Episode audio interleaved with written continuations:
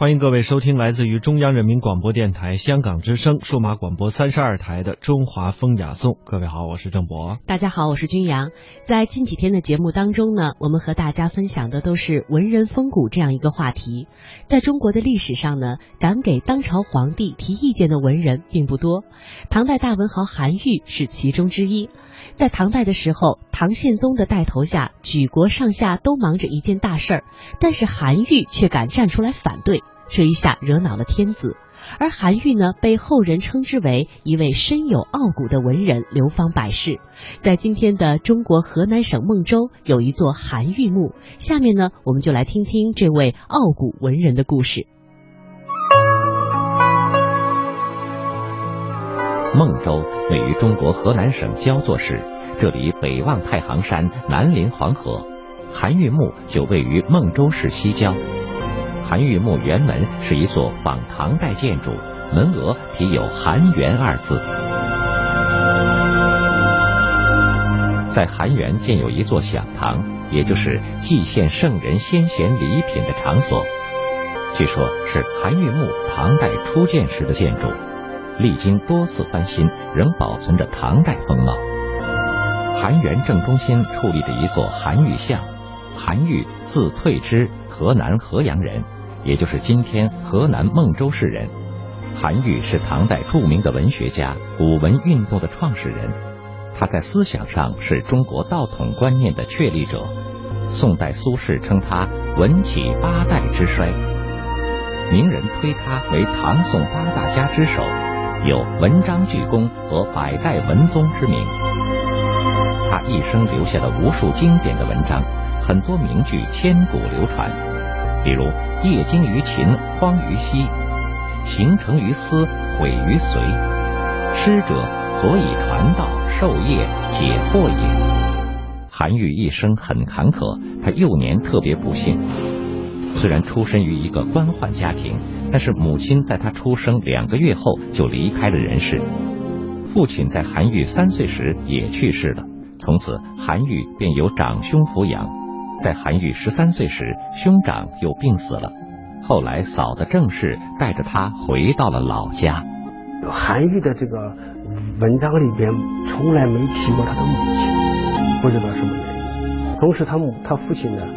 在他很小就就去世了，他是用兄嫂抚养成长的。兄嫂的抚养，那毕竟和父母的父爱和母爱是有差别的。尽管他呃兄嫂对他比较好，但兄长也是英年早逝。他在一定程度上是由他的嫂子养大的，所以说这种经历对一个男人来说是有深刻影响的。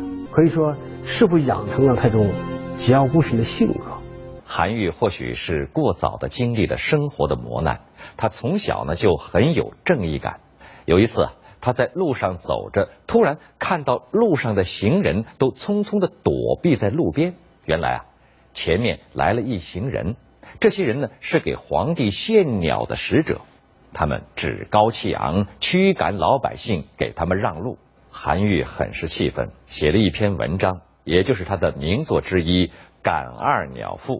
文章中他说：“行路的人要给鸟让路，难道人还不如鸟吗？”韩愈后来在朝中当了大官，负责为皇帝撰写百官任免的命令。虽然进入了统治集团的上层，但韩愈仗义直言的个性没有变，甚至敢于批评皇帝。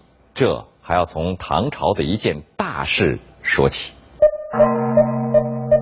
唐代时。佛教盛行，尤其陕西凤翔法门寺香火最旺。这里供奉着佛祖释迦牟尼的指骨舍利，每三十年开放一次。公元八百一十九年，又到了佛骨开放的年头，宫里的大太监杜英奇等人极力劝唐宪宗将佛骨迎到长安来。唐宪宗觉得这是一件好事，就让太监杜英奇牵头去办。杜英奇命令沿途各州县仪式要特别隆重排场，要特别阔气，各地都要建祭台、搭彩棚。杜英奇还四处散布消息，让大臣和百姓为寺庙捐款，而杜英奇则趁此机会搜刮敛财。民间怨声载道。这一天适逢正月十四，宪宗按例早朝。这时的他还陶醉在大臣们的新年赞美声中。这时突然听到下面有人喊道：“臣有本要奏。”宪宗低头一看，只见韩愈双手捧着奏章，表情严肃。宪宗心想：这个韩愈肯定又没什么好事。想到这儿，宪宗禁不住紧皱双眉。只见奏章上写着“建营佛骨表”，宪宗打开奏章看了两句，突然勃然大怒，啪就把奏章摔到了地上。宪宗愤怒地说：“好你一个大胆的韩愈！镇营佛骨无人不赞，你却横加指责，刀语枪言，真乃是胆大包天，故意戏弄朕。来人，摘掉乌纱，推出去斩了！”话音刚落，御前侍卫就把韩愈押解起来。满朝文武大臣呼啦啦跪倒一片，齐声高喊：“吾主息怒，韩愈杀不得呀！”宪宗说：“韩愈奏折里说，佛教是东汉传入中国的，此前中国没有佛教，照样天下太平。而东汉以后的皇帝，凡是信佛教的，大都短命。”这不是咒朕活不长吗？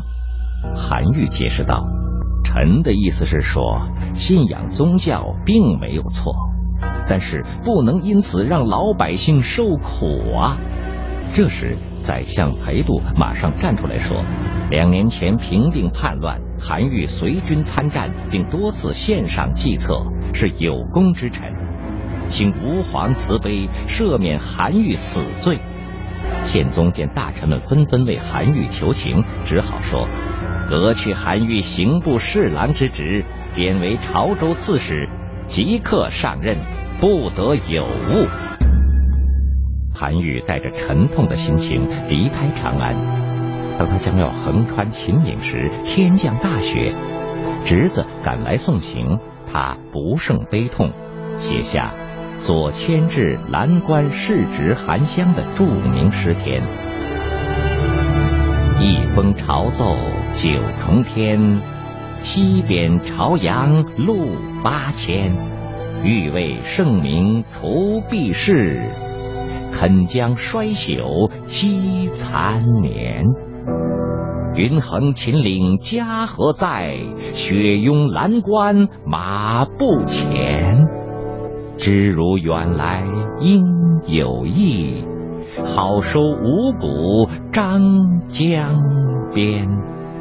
韩愈对这个事情并不感到后悔，这与他振兴儒学这个主旨有相当的关系。就是他里面谈到了万死无恨，就我为这个事儿死了我也不遗憾。韩愈被贬期间写下了。鸢飞鱼跃四个大字，表达心中情怀。韩愈被贬到潮州啊，做了一件大事，就是为民除害。他听到当地百姓说呀，附近溪水里有鳄鱼，吃掉不少家养的牲畜。韩愈想到了一个办法，他听说鳄鱼讨厌硫磺的味道，就让人呢把熏了硫磺的猪羊投到溪水里去。鳄鱼吃了猪羊，受不了气味，就。跑远了。韩愈还写了一篇文章，还站在河边读给鳄鱼听。专家说呀，韩愈这篇文章当然不是写给鳄鱼听的。他一是想消除老百姓的畏怯心理，二是被贬心里委屈，借训斥鳄鱼、痛骂丑恶的势力吧。韩愈在潮州只待了八个月，但留下了经典名作。《祭鳄鱼文》，那么韩愈后来是如何归葬河南孟州的呢？这里还有一段故事。据说韩愈被皇上从广东潮州召回朝中，这时的韩愈已年老力衰，由于操劳过度，竟一病卧床，而且日愈加重。他急忙唤来家人，说道：“我要不行了，马老练草。”人老恋家，我一生尽在外地做官，死后希望把我送回老家，葬入祖茔。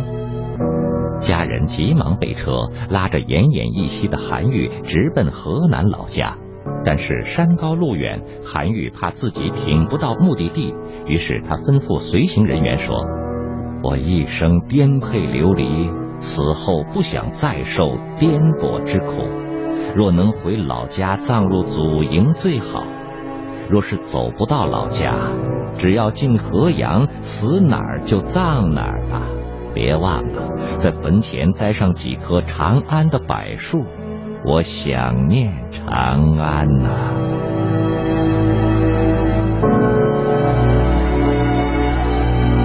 公元八百二十四年十二月，韩愈因病去世，终年五十七岁。人们按照韩愈的嘱托，在他去世的地方建起了墓冢。如今，在韩愈墓前两株千年柏树下立着一道石碑，被称为“唐韩文公神道碑”。碑文是由韩愈高徒黄甫提撰写的，记录了韩愈坎坷的一生。如今，他成为这里最珍贵的文物之一。他和韩愈墓树立的许多碑刻一样，记录着人们对韩愈的崇敬和缅怀之情。韩愈是中国唐代文坛的领袖人物，也是一位一身正气的政治人物。韩愈虽然生活在一千多年前的唐代，但是啊。现在中国的教科书里还有韩愈的文章，他的主张、他的思想依然能够影响今天的人们。